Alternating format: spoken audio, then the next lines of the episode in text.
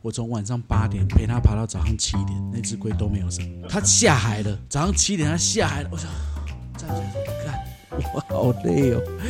然后算一算，整个山上总共它挖出十八个大洞，都没有生就走了。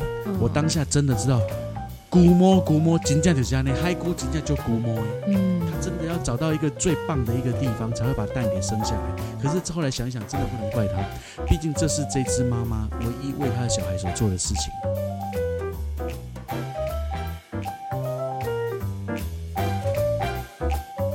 欢迎来到酒嗨，酒嗨，饮酒过量有害健康。十八岁以下请勿饮酒。我有酒，你有海吗？今天的这一集啊，也是我们自我介绍系列，我们要来认识郭兆伟先生，哎呦，好害羞哦！是不是？轮到自己的时候就会觉得很害羞。上次说花枝害羞什么，这次换我自己害羞起来了。说真的，有一点对，他在开始之前就已经喝了好几杯酒了。壮壮胆。然后今天的录音是，呃，我跟赵伟都是在现场录音，然后花枝是用视讯的方式加入我们。对啊，因为我有一点点身体为恙，呃，现在疫情那么严重，所以大家还是小心一点好。所以我今天就待在家里，跟大家用视讯的方式来录音，应该品质不会掉太多。当然，因为也很了解赵伟，所以 不能放过这次的机会，一定还是要加入唱一下这样子。对，真的。那赵伟，今天你选一个什么样子代表的酒啊？对你来讲代表的酒？我我今天要介绍的酒是 Jack Daniel 的 Honey Whiskey。根本就没酒啊，就是那一款我很喜欢它，甜的蜂蜜味的威士忌，而且这款是嘉玲介绍我认识的，是妹子介绍给你认对识的。，漂亮妹子介绍给我认识，好喝的酒。当年环岛的时候，因为这一支，我看我们那天环岛好像倒了很多人嘛。真的哦、就是在海陆空嘛，就是郭在阳讲太久那一天，我们我们那个酒等一下才会出现。先来认识下赵伟好了，你跟海洋是怎么结缘的啊？嗯，我我小时候因为我住台北，所以其实跟海洋的关系说真的不大，就顶多就是偶尔假日有空的时候，父母带我跟我弟去海边玩，偶尔就这样子而已。哦不错啊。而且我爸妈根本也跟海没有关系，我爸是学画画的。你好像讲过说小时候他都想要把你们培养成，就是也是走上艺术这条路，是不是？你你你看你很喜欢画画，对不对？对你是不是画画很开心？对，我还要特别跟我爸妈说，可不可以让我去补习，然后学画画？花枝，你们你们饭团是不是也喜欢画画？怎么了？对不对？饭团喜欢画画，对啊，对啊，画画他很开心，对不对？嗯画画其实是开心的。对于一般的小孩都是这样，比如说一个礼拜上一次画画课，然后一次一个半到两小时，很开心，对不对？那个算是一个调剂。可是对画画老师的小孩就不是这样子了。怎样？你一个礼拜要画几个小时？你知道，我爸开画画班，一个礼拜礼拜一二三五六，通通都上画画课，然后礼拜天放假，因为我们小时候是不是没有周休二日？哦，对对对所以礼拜只有礼拜六要上课，礼拜天才放假。嗯，一二三五六只休礼拜四，然后一二三五六这样五次，我就要上五次的画画课，再来哦礼拜天去写生。别的小孩是偶尔，我要从头到尾都要画，每一场都要画。你就固定班底就对了，只要有开课你就要上。对我跟我弟就要上，然后别的小孩子一个月写生一次很开心，我跟我弟一个月写生五次四次，只要有写生我们就要到，然后就就烦了这样，然后每一场都要画，比如说我爸那个时候很喜欢抓抓一些活的东西给小孩子画，比如说抓公鸡，然后抓兔子、抓猫，然后那个别的小孩子就是看到哦公鸡，然后公鸡那边咕咕咕咕咕咕，他们很开心，我跟我弟一点都不开心，因为晚上我要照顾那只公鸡，我要去喂它，那只公鸡还不能把它养死，对我们觉得很烦，天哪，好好笑啊！所以我腻了。小三的时候，我跟我弟有一次吃晚餐的时候是先讲好的，串通好的，我们吃到一半，然后就把那个餐具放下，我跟我弟就跪下来。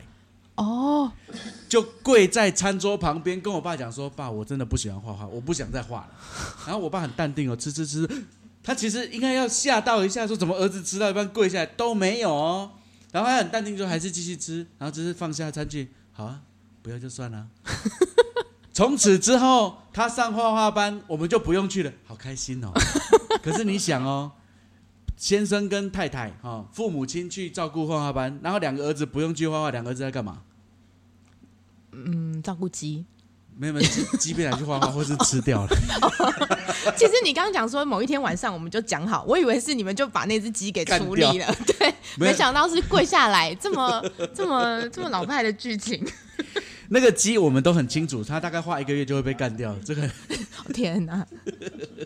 其实爸爸也蛮厉害的，还很会抓生物。买的哦啦鸡当然去市场买。所以那个时候我们家住在七楼，画画班在八楼。嗯，然后从我跟我弟不用画之后，每次画画班的时候，我跟我弟都在楼下捣蛋，都在看电视、打电动，然后那个电视啊，就看看看到一半，然后可是父母还是会不放心嘛，会下来检查，所以我跟我弟就会赶快把电视给关掉，然后跑去假装写作业，可是就会被发现啊，比如说父母一摸啊，大人一摸。看电视怎么热的，就知道有鬼啊！还有一次，他们太忙了，所以就交代说我们的午餐自己解决。我还记得很清楚，那天午餐是吃肉燥，然后我们自己要去烫烫面，然后肉燥是我妈弄好放在冰箱里面，我我只要把它肉燥微波好，然后把面烫好，把两个搞在一起，这样就好了。可是我就把铁汤匙也丢进去一起微波，所以微波炉爆炸。天哪！所以父母在楼上很忙照顾学生，可是楼下微波炉爆炸，他还要下来收，也没有到收拾残局是我们收拾的，可是他要下来看看到底发生什么事情。是哦，所以是认真，就是有声音，然后有火花这样嘛？认真天哪！爆炸，天哪！然后那个肉还好燥就没受伤喷出来啊，因为那个门被炸开，肉燥喷出来，然后整个放微波炉那个框框就整个烧焦。天哪，好可怕哦！然后整个房间里面都是肉燥味，还有铁汤匙，然后加热烧过的那个铁的，就是电烧电镀的那样的味道，这样。我希望我女儿以后不会这样。哎，她不会跟你一样，不会，她不会跟我一样，会跟你一样。那应该也就差不多。对，差不了多少。总而言之，我小时候跟海洋是没什么关系，但是就是长大了之后念十科系，其实十科系念跟海洋还是没关系。我念海大嘛，嗯，海洋大学我刚刚讲了半天，嘉玲问你说你跟海洋有什么关系，结果我讲了半天。没没，这是一个很重要的开始，不然他就差点要成为画家的了。他在讲他如何没有走上画家的路，然后开启了跟海洋的关系。烧焦的铁汤匙，对，都是鸡跟铁汤匙。鸡跟铁，感谢那只鸡跟铁汤匙。这个世界少了两个画家，应该叫郭志阳一起来录的，看他记不记得那个鸡跟铁汤匙。总而言之，后来大学是念的海大。其实我的念了大学的时候，其实我还是跟海洋没有什么关系，因为我念食品科学系。对，食科系真的是我我大一就懂得怎么把一只活的鳗鱼拿来，然后去鳃去内脏洗干净轮切，然后塞进那个罐头里面去做罐头。大一我就会了，可是我根本不用管鳗鱼是不是要绝种，我也不用管说我做出来好不好吃，嗯，反正是别人吃对自己有吃但是很难吃，管他的。哦，不是这样吧？你刚刚是说好，所以大学时刻现在到底在学些什么？其实食科系就在学食品科学，我我妈一直觉得、呃、这个我我去念大学食科系是去学怎么煮饭，所以她到了我大三的时候还问我说：“哎、我儿子念大学念三年，怎么都没有煮一顿饭给我吃？”我还哦很铿锵有力的跟她说：“妈，你儿子念的是 food science 哎、不是 cooking 呢、他怎么会煮饭？我念的是 science 哎、其实我妈也听不懂 science 是什么。那那他看到你你弟念那个 James Cook University 的时候，有没有觉得这应该要会煮饭了？？Cook 啊，因为确实是这样。郭正阳去念 Cook 之后，他就会煮饭了，他以前不会的。这个梗我竟然听得懂哎，所以英文还不错。没有不错，刚好是 Cook 这个东西我听得懂而已。我我大学念食科系，当初我是很喜欢生物，我才去选它。食科系是三类组，嗯，我就选它。可是我我进去之后才发现我误上贼船，但是我那时候真的反应比较慢。我到了大三下，已经六个学期已经要结束的时候，我才发现我误上贼船。大三下的时候的期中考，我在图书馆念书，然后因为我很混，我我我一直被当掉。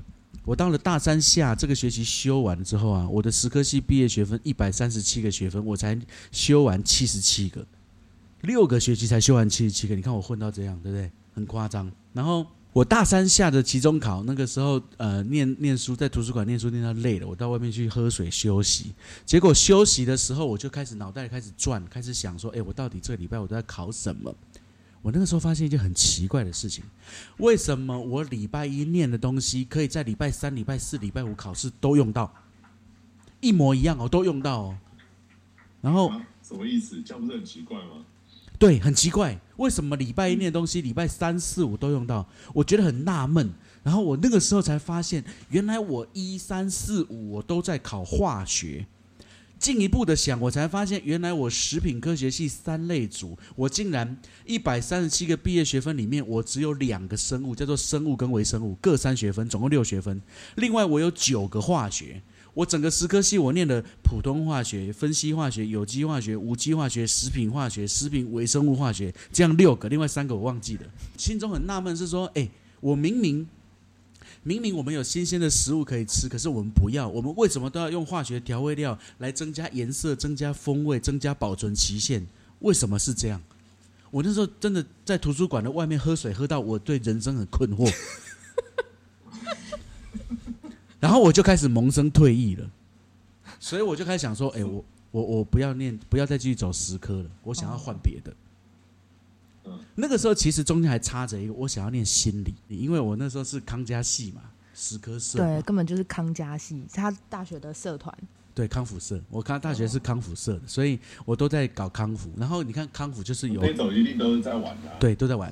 哎，所以康复是要做什么？要跟人家聊天吗？康是带活动，对，带活动，活动的本身团康、美工、唱跳、戏剧，这是康。啊、另外有辅导，哦，所以我自己个人是很喜欢后面的辅导，我很、哦我喜欢跟人家聊天。我以为他说他很喜欢唱歌，吓死我了。我我很 要来一段吗？喜欢啊，随时都可以来一段啊。没没关系，先不用，先继对续。对对，所以我当初其实有一度我想要去念心理所研究所的时候，嗯，嗯，因为我很喜欢跟人家聊天，然后借由聊天的过程当中，让彼此都可以更好。哇，对很温暖的一面呢。对我喜欢，所以我曾经一度想要念心理，可是后来觉得说，哦，我已经念十科了，然后好像去走生物技术好像比较近，所以其实我大四毕业的那个时候，我是第一个选择是想要去走生技，所以我念了分生。哦、嗯，可是念了一个暑假，就发现说，我的天呐，背那些氨基酸，我真的没有任何的兴趣，我不喜欢，我不要。所以后来想，好，那我可不可以念个别的？那个时候，我们台湾这个社会，呃，对于生态保育的概念，慢慢的在起来。所以当时我想说，诶，我可不可以做跟生态保育有关的、环境保护有关的？然后我又觉得，我们有幸大学已经念了海大了，所以我们可不可以？我我应该要让我自己，呃，从海洋开始选选起，因为我们念了海大，应该得到海边海洋的资源会比较多一点点。所以我当时就想说，好，我可不可以去念海洋的生态保育？哦，是这个关系让我选择海生所的嗯。那为什么跟海龟有关系呢？会选海龟是因为第一个，我这个人我对于不会动的植物我没有兴趣，所以那个不管是大的大的小的植物我都没兴趣。然海藻啊，海藻我没兴趣，对。然后大大型藻类我也没兴趣。然后第二个是对于太小我喜欢动物，可是对于太小的我也没兴趣。所以我们海生所是有人做电子显微镜，我根本就没有完全都没有那个考虑在我的脑袋里面。我想要做大的。嘉玲，你觉得你你记得我们海生所有什么大的动物？有一些是甲壳类啊，甲壳类、真或天刃、是对对鱼，鱼类，嗯，嗯，鱼类，你看邵老师，他的鱼都很大只。后来还来来了陈义雄老师，可是嗯他的淡水鱼比较小，对对对，对虾虎鱼之类的，对，那个很小、嗯啊。可是海水鱼很大，嗯还有再就是海龟。对，我当下的脑袋就是我喜欢做大的动物，然后就这三个在选了，螃蟹、鱼类跟海龟这三个在选。其实我当时有点选择困难，因为这三个我都觉得哎都蛮蛮有趣的，都很大只，然后都很很很很吸引人。可是我卡住了，我遇到选择障碍。后来怎么让我做好决定？是因为我转个念一想，我的英文太烂了。可是你想，英文烂到就是不能看，然后你想鱼类有几种？至少大概有两三万种吧，更多是不是？我记得好像超过哎、对，好像十几至少吧，我有点忘记了。好真的不太确定。你看鱼类上万种，对不对？个位万或是十几万随便。好，再来，螃蟹有几种？全世界哦，我知道你要讲什么了。对海龟有几种？对，我那个时候就选择障碍的时候卡住，然后我就转个念想说不对啊，全世界的螃蟹跟鱼都这么几万种呢，我背这个单字怎么背得完？而且它还是拉丁文呢，我背一辈子我都背不完，龟缸哎那背拢背背不了啊。我后来就觉得好算了，转头看到海龟，太棒了，海龟只有七种，我背七个英文单字应该 应该背得完吧？嗯，那说说看啊，有哪几种？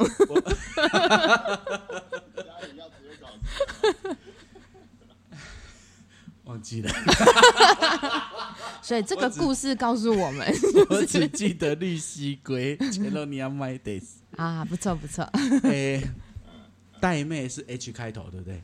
那是俗名啦，Hawksbill 啊 turtle 是俗名，学拉丁学名是 E 开头的，对不对不知道，一什么？？E R E 什么我不会念了，对。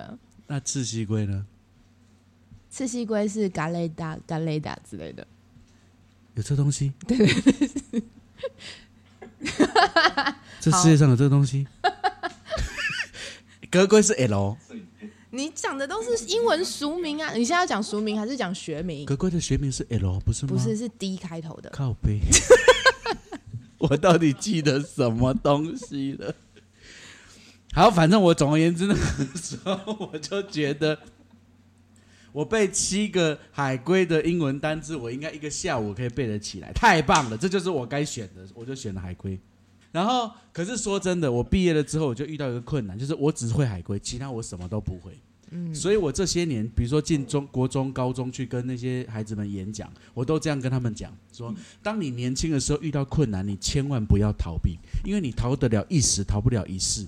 你这个困难总有一天会再绕了一大圈，重新回到你的生命前面，卡在你的脚前，当做你的阻碍。真的就像现在，连那七种也记不得。对，所以我的英文一直就是我的阻碍，然后我没有去克服它，它就一直会卡在我的生命的前面。所以我都跟年轻人讲说，从小遇到困难就是冲过去就对了，勇敢的把它撞开，这样就对了。蛮励志的，你要撞开啊，撞开才能够排除啊。我是闪掉。克服。对，哦是要克服。对，嗯我是闪躲。像嘉玲，她从以前就连那个拉丁文跟那个西班牙文都在学，她很厉害。但我现在可能也只记得 no and the end，就是我听不懂，然后就问他说 English，问他会不会讲英文，这样。没事，我们继续讲我们等一。下回到他的时候，反正录他那一集的时候再认真问他。所以我后来就选了海龟，然后选海龟的时候，老师就跟我讲说：“哎、我们有在望安跟兰屿两个地方都可以选，你要哪一个？”我大学的时候，因为康复系，我有去澎湖带过队，我就觉得澎湖我去过了，我就想要去一个我没有去过的，我就选了兰屿，哦，原来是这样。是因为这样选到蓝屿岛上这样。好，那去了蓝屿，你觉得有什么冲击吗？还是有什么改变？跟你想的原本想的有什么不一样吗？说真的，我第一次到蓝屿的时候很震撼。很震撼、哦。对嗯因为我家，你看我家已经是住在北投阳明山国家公园的山脚下，理论上环境是不错的地方。嗯，可是说真的，我第一次到兰屿的时候，我一下飞机我就忘了干一件事情，真的忘了去领行李。然后那个发行李的那个人他就很生气，因为所有人都领走了。你看我们那个飞兰屿小飞机只有十九个，嗯，十九个，对对对，十九个人坐啊。嗯然后哇，那个行李就没有多少，很快就领完，一台小卡车就装完了。结果我没有把我的行李拿走，他就不能够这一趟不能下班，他就有点不耐烦，他就说。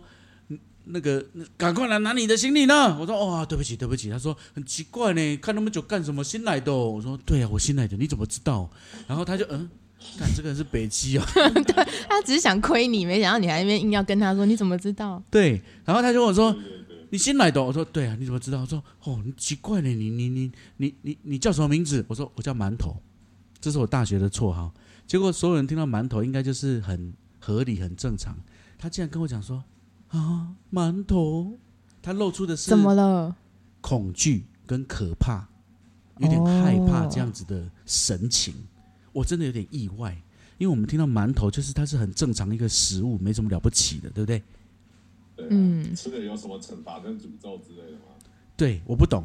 结果他竟然就露出很恐惧的那个表情，然后就第二句他就说啊啊啊啊啊你他真的有结巴哦，啊你来蓝宇做什么？我我说我来研究绿蜥龟啊，他竟然是哈绿蜥龟，我当下真的很意外，你为什么对于馒头跟绿蜥龟都会这么的害怕？我当下不懂，后来我懂了。好，第一个，对于达悟族而言，那个那个飞机要降落啊，他们的小机场飞机要降落之前，都要先越过一个小山。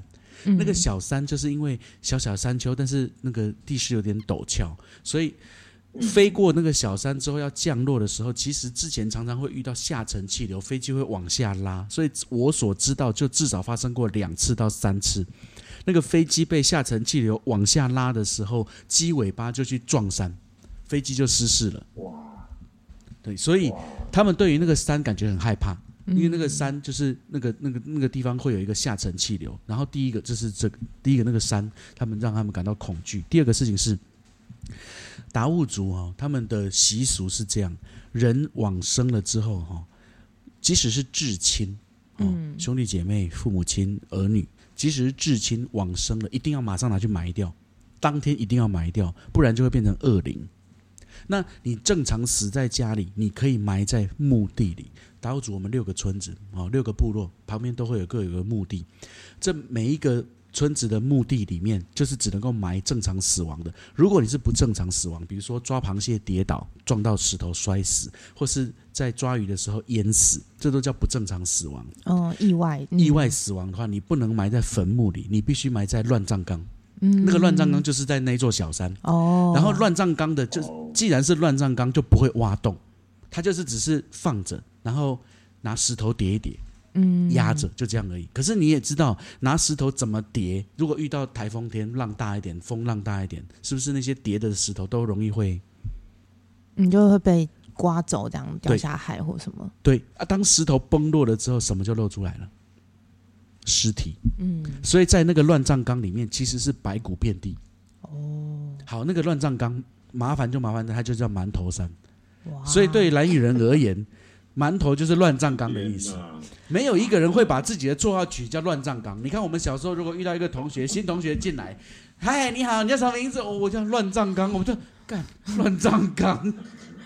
哇，然后再来，对达悟族而言，晚他们认为哈，白天叫做人类的世界，晚上是恶魔的世界，是魔鬼的世界。所有所有跟夜晚相关的动物，他们都不喜欢。嗯，比如说第一个角鸮。嗯，蓝鱼角鸮，对，不是达达拉，达达是平板舟，嘟嘟。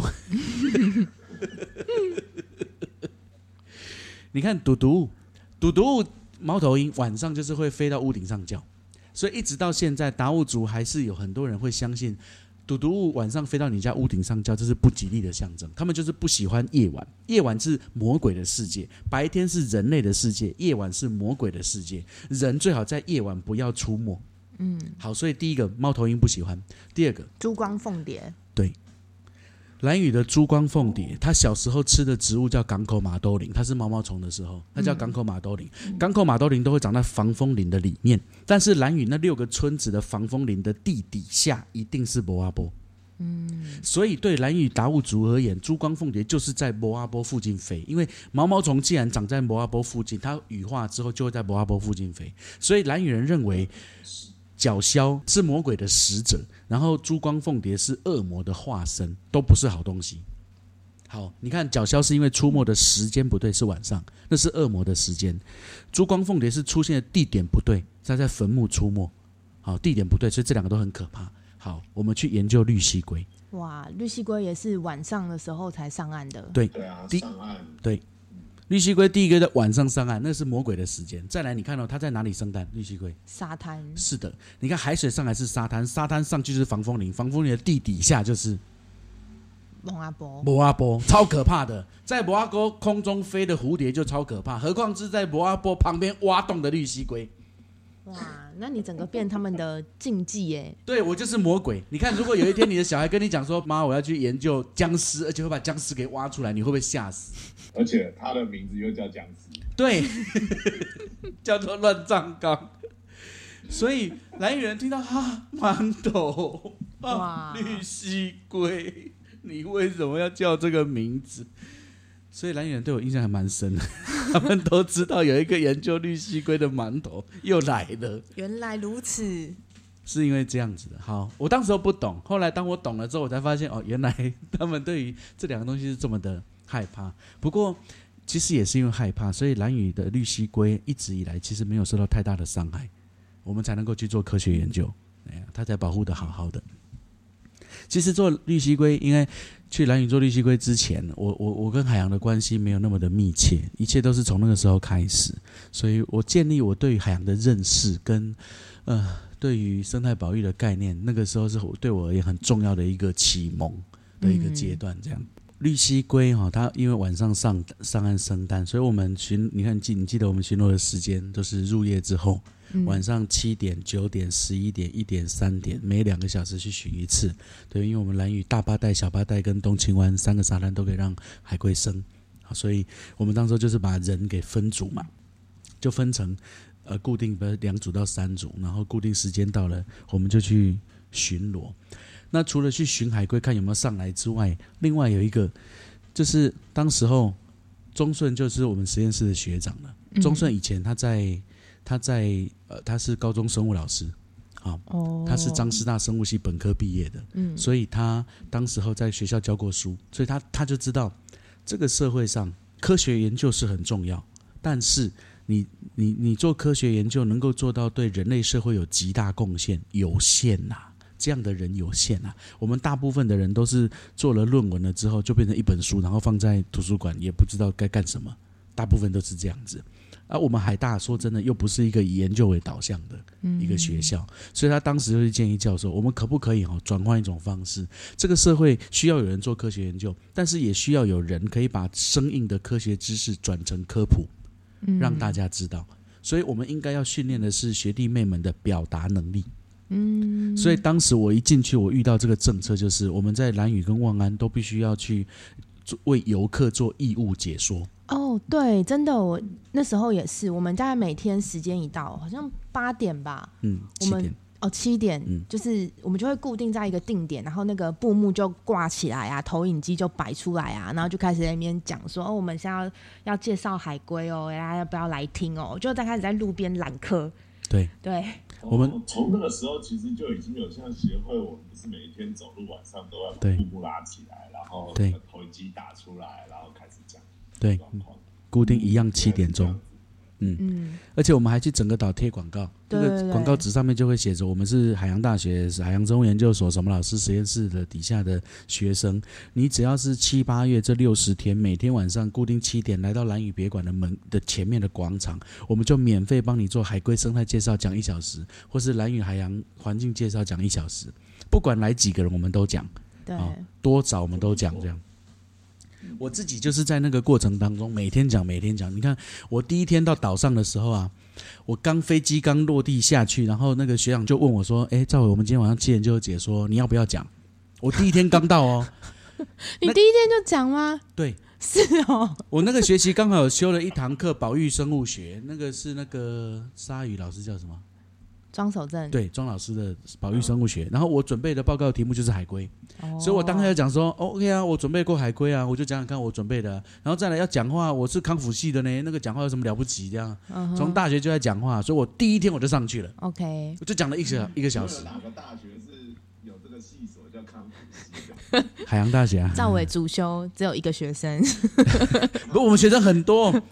我们这集播上去之后，我就 take 一个一个那些学生，不管是老的小的，take 大家过来按赞，拜托一下兄弟姐妹们过来按赞加分享，开启小铃铛。可以约来，我想大家都很会讲，多的是。好，所以好那个时候。那个时候，我第一天就站上去了，然后下来之后啊，我就问学长说：“哎，学长，我讲的怎么样？”他说：“嗯，台风稳健，只不过专业上有一点 有一点差错。”我一点都不觉得羞愧，我觉得啊，本来就这样，我第一次来呢，我今天第一天到呢，对不对？我专业上有有点错误，是不是理所当然？我专业都对才奇怪啊！所以从那一天开始之后，我就其实蛮喜欢讲的。我说来，我错的你告诉我，我就改，反正知识改掉，然后其他不管是要讲笑点，或是要 Q 底下出来回答，我什么都不怕。真的。然后那个时候有一天晚，很多时候的晚上，我们不只是讲那一场，嗯，对不对？嘉玲记得吗？我们晚上常常讲很多场。为什么？你记得吗？为什么？想一想，有人预约是不是？不不不不不不不，真的认真想一想，我只记得有这个比较晚到，不不不，我们的解说就一场而已，可是常常晚上讲很多次。有的时候是因为那个时候有时候会有一些游客他也会很好奇，然后就会问说，如果晚上有真的海龟有上来的话，可不可以我们可不可以带他们去沙滩这样子？所以通常我们可能就会留电话，因为真的机会很难得。然后如果真的有，我们肯定会联系他们，或是有时候是会有一些当地导游的，嗯，可能就也会带来沙滩上，所以我们就会在沙滩上也会讲，对。但就没有投影机啊，就是这种轻轻的聊天的这种。你说的是这样吗？对对对对对，嗯所以我们那个时候除了是正常正规时间约好的七点钟会讲一小时，然后可是去沙滩之后，常常就会有导游带游客过来啊，或者游客自己发现就自己过来，所以海龟在生蛋的时候，旁边会随时都可能会有游客会走下来。那游客走下来，如果你没有人去 hold 住它，它就会开灯乱照。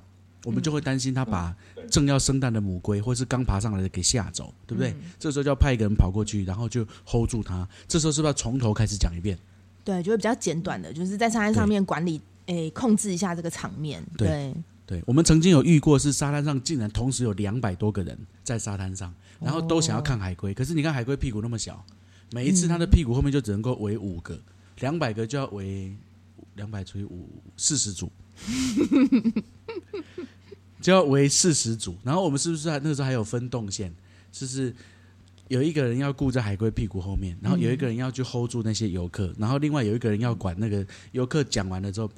Hold 住游客的人负责一批一批的把人给带去给那个海龟海龟组，就是我们会在沙滩上面稍微分区，因为也不要让大家离海龟太近，所以通常都会做可能至少有五公尺或甚至到十公尺这么远。对，然后而且也只有在海龟真的它在产卵生蛋的时候，比较可以让大家靠近一点，所以我们就会分批，有一个人可能带大概三四个，然后慢慢走过来，然后就有一个一个研究的人就会在海龟的屁股后面，可能用红灯照，因为那红灯比较不会影响太多，然后就会跟他们介绍说，哦，海龟在生蛋喽，你可以看这个蛋这样一颗一颗掉下来哦，然后看完以后就马上就会把他们赶走，然后换下一组，然后所以在后面的就会一直这样轻轻的说，哦，你看这个是海龟生蛋哦，这个一次可以生几颗哦，然后就讲完，大概这个可能只有三十秒的时间，就又换人又换人这样子。对，那就反正就是会在沙滩上面分，像一个生产链一样。对对，然后看完以后就会把他们再带到远一点的地方坐着，继续等。聊天，对，轻轻的，然后就是可能等最后海龟，分工真的很细耶。嗯，然后等海龟生完啊、复杀、啊，然后下海啊，就是大家就是一起在沙滩上面陪它这样。嗯嗯还有负责你看这三个地方，第一个是还没看的，然后正在生的跟看完的这三个地方各一个人带着，然后中间是不是要有人把人从一号带到二号，二号带到三号？嗯，对，所以当时候是有分好谁要负责什么角色，不管来几个人，我们都可以这样去给他处理他。所以晚上我曾经有一次一个晚上在山上大概讲了十几遍吧，就是介绍海龟最基本的基础知识讲了十几遍。好，说真的，我就是在这个一直讲、一直讲、一直讲的过程的时候，我喜欢上了。当时脑袋里只有两个字是解说，哦，我喜欢上了解说这件事情。嗯后来这两个字慢慢的扩大，我喜欢跟大家分享我得自海洋的感动。嗯当时的脑袋里出现的字就是这样。我喜欢跟大家分享我得自海洋的感动，不管这个感动是海龟来的，或者是海洋来的，或是蓝雨来的都好，我喜欢。所以那个时候在蓝雨那个过程很难忘。那呃，会成立协会也是因为毕业了之后，那个钟顺就问我说：“哎呀，既然我们都这么爱讲，那要不要干脆我们来成立一个单位来好好讲、认真讲？” 所以才会成立协会。哦，所以一开始成立协会的时候，其实就是要专门以这种海洋教育为主题了。对，嗯当时就做协会的名字就会叫海洋环境教育推广协会。对啊，就从二零零八年开始成立至今，那是毕业之后的第二份工作，就一直做到现在了。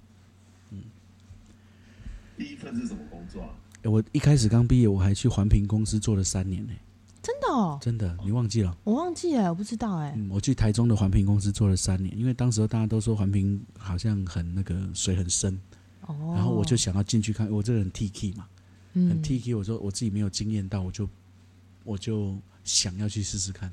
哎，可是不是在那个时候就开始在筹备了吗？是啊，哦，同步同步的。同步的，对对对对。嗯。所以我那时候在环评公司做了三年之后，我发现说，对这个水真的很深，有点可怕。然后那个就体制机制是有问题的，这样，嗯。呃，我就赶快走了。嗯，然后刚好协会也就筹筹备完毕，花了半年，我们把协会筹备完毕，嗯。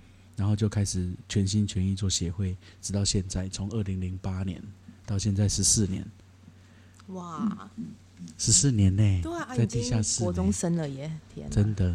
你看那时候在地下室照片，我们应该要 PO 在这一集的那个，从最早的筹备大会的照片是不是，对，来看看十四年前嗯。海龟姐姐长怎么样，，Oh no，哦，那差不了多少。说真的，跟现在比起来，OK。那我们今天，那赵伟最喜欢喝的酒是什么？像我今天挑的就是这个嗯。Jack Daniel 的 Honey Whiskey，很重要。虽然其实我们这个也没有要截图，我干嘛一定要把它放在？一种职业病，对。好像在上线上课，我就是要给大家看一下。为什么这一款 Jack Daniel 的 Honey Whisky 对你来说很重要？我很喜欢它的味道，我觉得它很香，嗯然后它真的喝进去真的有蜂蜜味，很浓的蜂蜜味，它是我喝过最棒的蜂蜜威士忌。哦比如说 Jim Beam，Jim Beam 也有 Honey Whisky，嗯，可是我觉得它有点烈，嗯嗯，太刺。但是这个 Jack Daniel 的真的很顺，嗯，我喜欢。然后它真的会有喝出一种核果香或是莓果香，我觉得我很喜欢。嗯，这一支真的是蛮受欢迎的。它它是它是加它在官网上面是说它是加了纯蜂蜜，然后搭配呃这一个 Jack Daniel 一个很很基本款的 Number Seven 的 Whisky 去调和的。然后这个哦，Jack Daniel 这个酒厂，它是在美国历史最悠久的酒厂哦，它是第一个被核发认证，可以申请酒标酒牌，可以是合法制造的威士忌酒厂，在一八六六年的时候就已经开始了，历史超级悠久。当初那个 Jack Daniel 这是人名，当初的创立者，他是从一个牧师的手上接过了这个这个制酒的技术，嗯，然后就开始酿造，然后这个酒哈、就一直被美国社会非常的喜欢，到现在它还是全世界的第几名啊？第八吗？还是第四？它是整个美国在比如说摇滚乐的乐手，还有摇滚乐的那个音乐会，还有在电影里面出现次数最多次的 whisky 哦，这支酒哦，很厉害。好，所以很非常的经典，就应该说 Jack Daniel 这个的 whisky 非常在美国非常的经典。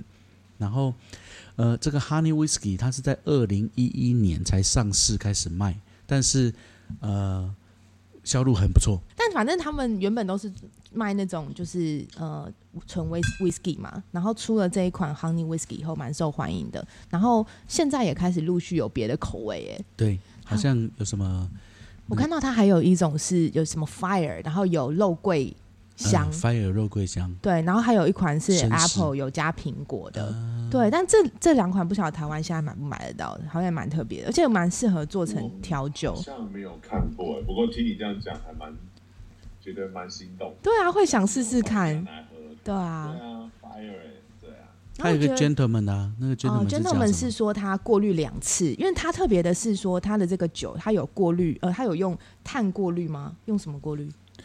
它是枫呃枫树烧成的炭哦，这个酒酿好了之后，还要用枫树烧成的炭来过滤它。那一般过滤一次之后就直接出厂可以装瓶，然后如果呃用炭来过滤两次之后的那一那一款酒叫做 Gentleman，、他说听说口感特别的醇厚，嗯，很很顺，好像很厉害。对，嗯，就我觉得国外。国外的酒也蛮好的一点是，他们都会在官网上面，然后就会介绍说这个酒可以怎么调。然后譬如说像这一款呃 Honey 也是，它就是他们的官网都会有很多这种调酒的配方可以参考。然后 Honey 的这一款啊，就是你也可以加呃姜汁汽水啊，加点冰块啊，就是很基本的，就真的变得非常爽口。然后或是他可能也有推荐这个 Honey，然后加刚刚我们讲的那个 Fire 的那一款，就是直接各一个 shot，然后也是一个很特别的组合之类的，嗯就是有机会都可以试试看你。们现在真的在喝的是有加了 ginger beer 的，对我我的有加 ginger beer，赵伟是直接、直接冰的喝。我喝纯的，我喜欢。你看以前不管是书本上、网站上找到的，说对海龟怎么样怎么样，我我我真的我这个人就叛逆，所以我当时有一个想法，就是 paper 上面写说海龟怎么生蛋，我要直接去看看，每一个步骤都给他认真的看看到底怎么样。那一年，那一年就是我的第二年，然后。那一年，呃，我自己大概六月二十五号我就到兰屿。你看，其他人都是七月一号才来，我提早了一个礼拜。那一整个礼拜就只有我自己，所以大包小包都背在我身上。嗯，然后我就直接一次就去沙滩上，然后就准备要待一个晚上了。我就坐在沙滩上等龟，等等等等等，龟来了之后，我就呃趴在海龟的背后匍匐前进。嗯，海龟往前爬一步，我就跟着它往前爬一步，然后爬到海龟跑到沙草交界去停了下来，我就停了下来。我身上已经有穿了斗篷式的雨衣，所以它只要停下来，我就把帽子戴上。结果那个它前期拨沙，它就会把沙一直一直往后飞，然后就不停的掉下来。我就把帽子戴上，然后就趴在它的背后，等沙子一直掉，一直掉，一直掉。沙子停了下来之后，我就知道它要停止了，然后我就把帽子打开，抖一抖，然后。瞪大眼睛看仔细，它到底在干嘛？所以所有 paper 上写的那些动作，他拨沙是用前期，然后什么样的角度会插进去，然后会怎么样拨，然后频率大概是多少？用后肢拨挖小洞，然后频率大概多少？怎么插进去？怎么捧起来？旋转后肢放边边，然后再把另外一只往前拨，就是靠那一段时间这样一只一只一只，每一个晚上趴在海龟的背后这样看出来，然后。你也知道，它挖一挖之后，它会任何原因就不喜欢，然后就爬走。嗯，所以我就跟它继续往前爬。所以有一次那个晚上，真的，我从晚上八点陪他爬到早上七点，那只龟都没有生。哇！它都没有生，然后我真的腰酸背痛，我已经匍匐前进，匍匐从晚上七点早上八点，这样十一个小时。他下海了，早上七点他下海了，我想站起来说：“干，我好累哦。”然后算一算，整个山上总共他挖出十八个大洞，哦，都没有生就走了。我当下真的知道，估摸估摸，金价就这样呢，海估金价就估摸哎，嗯，他真的要找到一个最棒的一个地方，才会把蛋给生下来。可是后来想想，真的不能怪他，毕竟这是这只妈妈唯一为他的小孩所做的事情，嗯，对不对？你看，他就下海了，他以后他小孩什么时候孵出来，他都不知道。这辈子就算在海里相遇。目前没有人研究它到底两个会不会互相认得出彼此，所以当然会趁这个时候好好的来为他小孩子而努力一下，这样，嗯，这样好。所以我那时候在蓝屿有好多的好多的晚上是陪着海龟一起在沙滩上度过的。其实那时候有一次啊，当年你看那个郭小豆，你记得他吗？嗯，那个他开的那间豆芽菜，豆芽菜，嗯，他那时候刚开没有多久，然后有一天下午我就去去他的豆芽菜那间咖啡厅里面，嗯，在海边花枝那个是一个在凉亭边边的咖啡厅，嗯，大巴带湾旁边的一个小店，大巴带湾旁边的小店，小小的，就是一个凉亭而已，然后四边边都可以有椅子可以坐，然后面对着中间的老板。老板会看你要喝什么吃什么，他就会做给你。然后它里面就有一个留言板，可以让大家留言。我后来自己在上面写了一句话，大概写的是说：呃，我是馒头，我来蓝屿做海龟研究，大概是应应该是第三年。那每一年这样照顾的这些小海龟下海，那呃尽可能的一切的。祈祷它可以克服各种的阻碍下海。小海龟长大实在是要很久，三十到五十年。当时候我们认为是这样，三十到五十年才会才能够回来生蛋。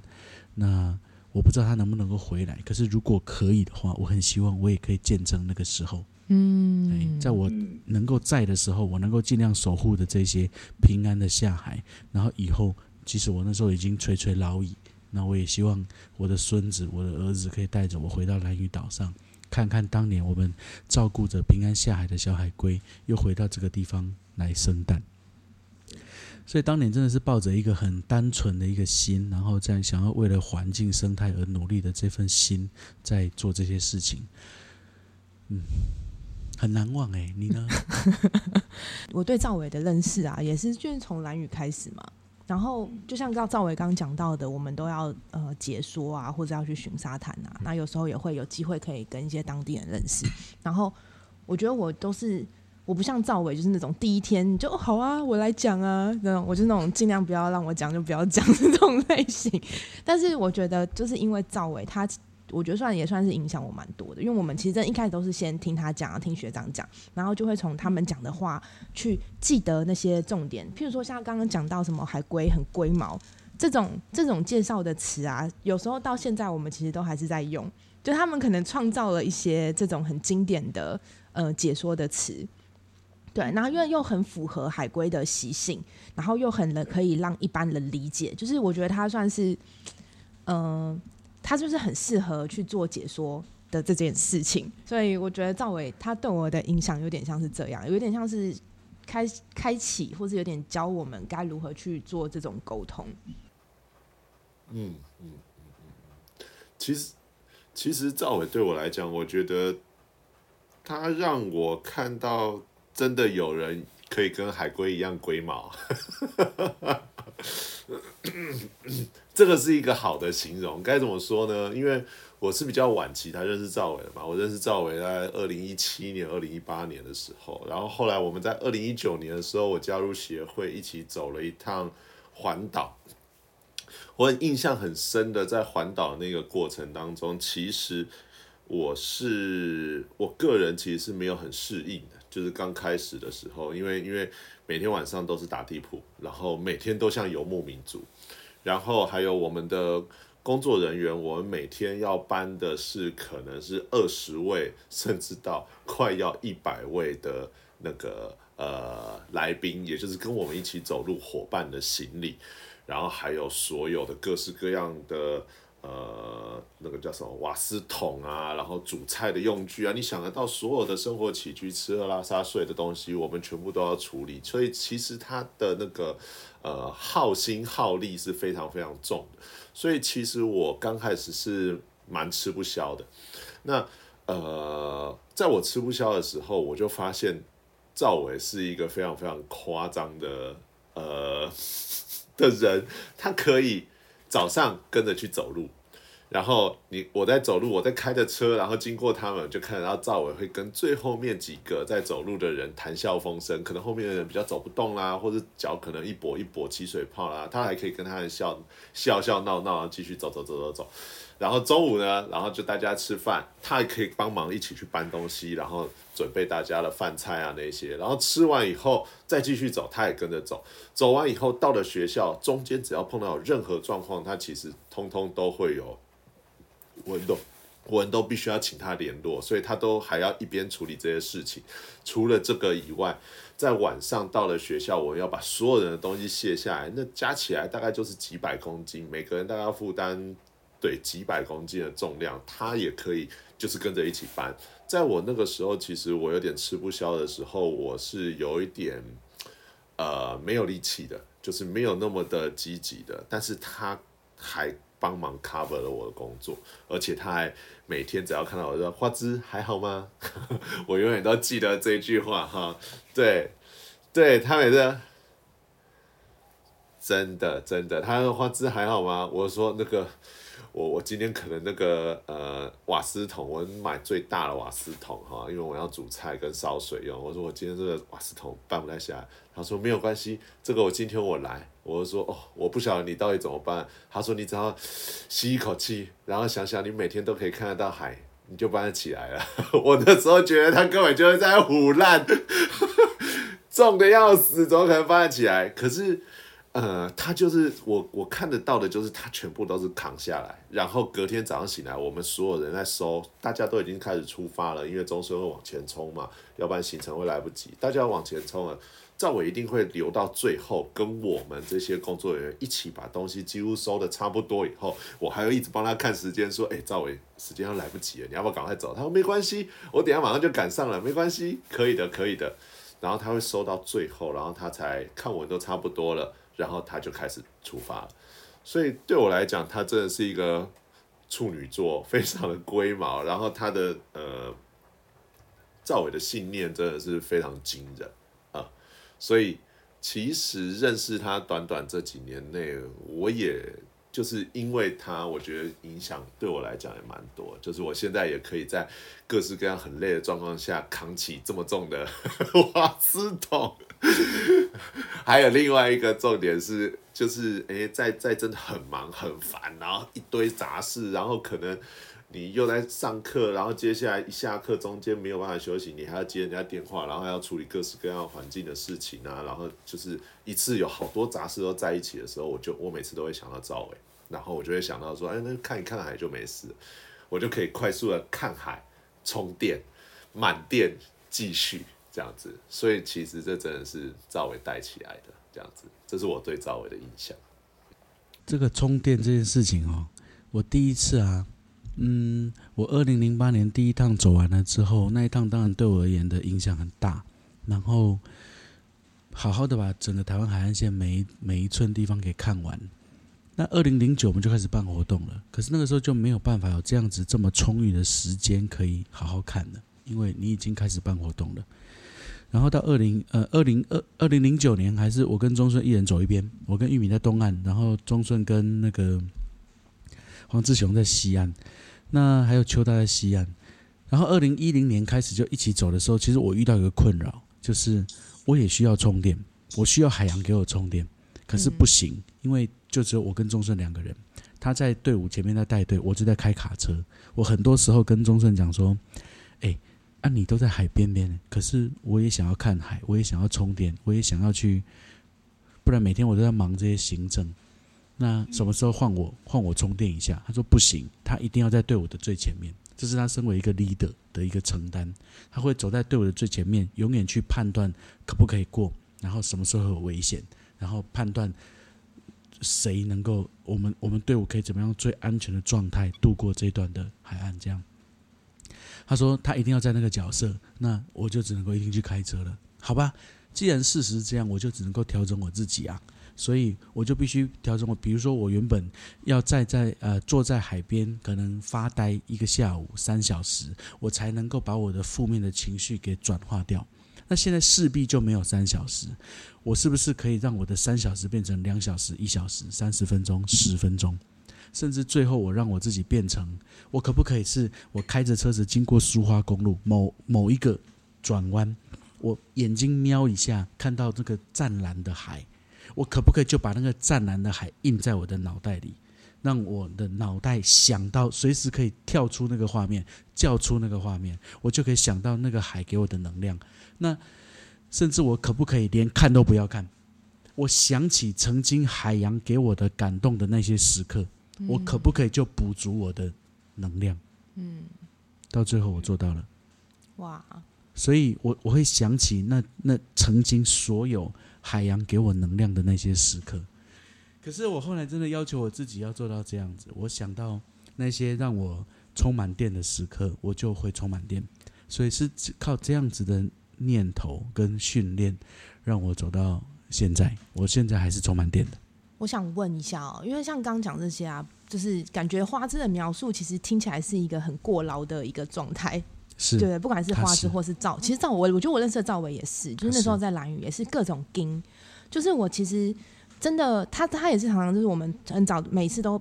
呃，几乎所有班呐，就是或者或是每一天的最后一班呐，可能就是他跟学长这样轮流的去做。然后我们结束以后，这些收工具啊，或是或是像前面带人啊，那都是很劳心劳力的，但他们都是亲力亲为。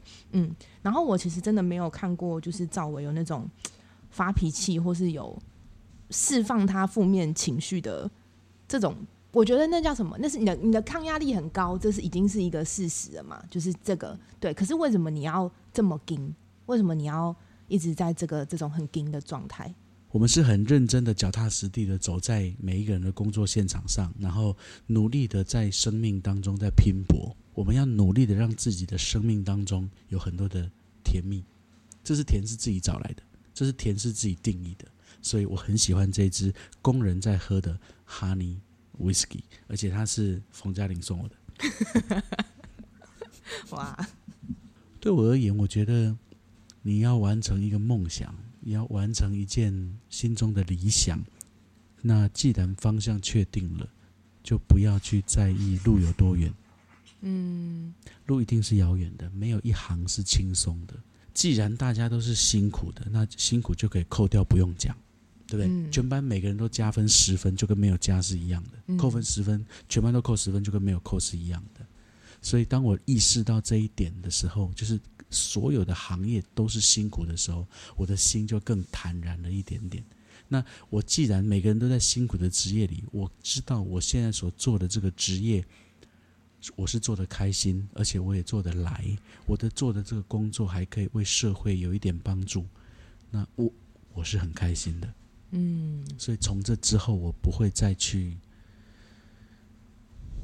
再去想，呃，辛不辛苦，然后精不精，嗯。那压力大不大这件事情，嗯，因为这是我感到开心的事。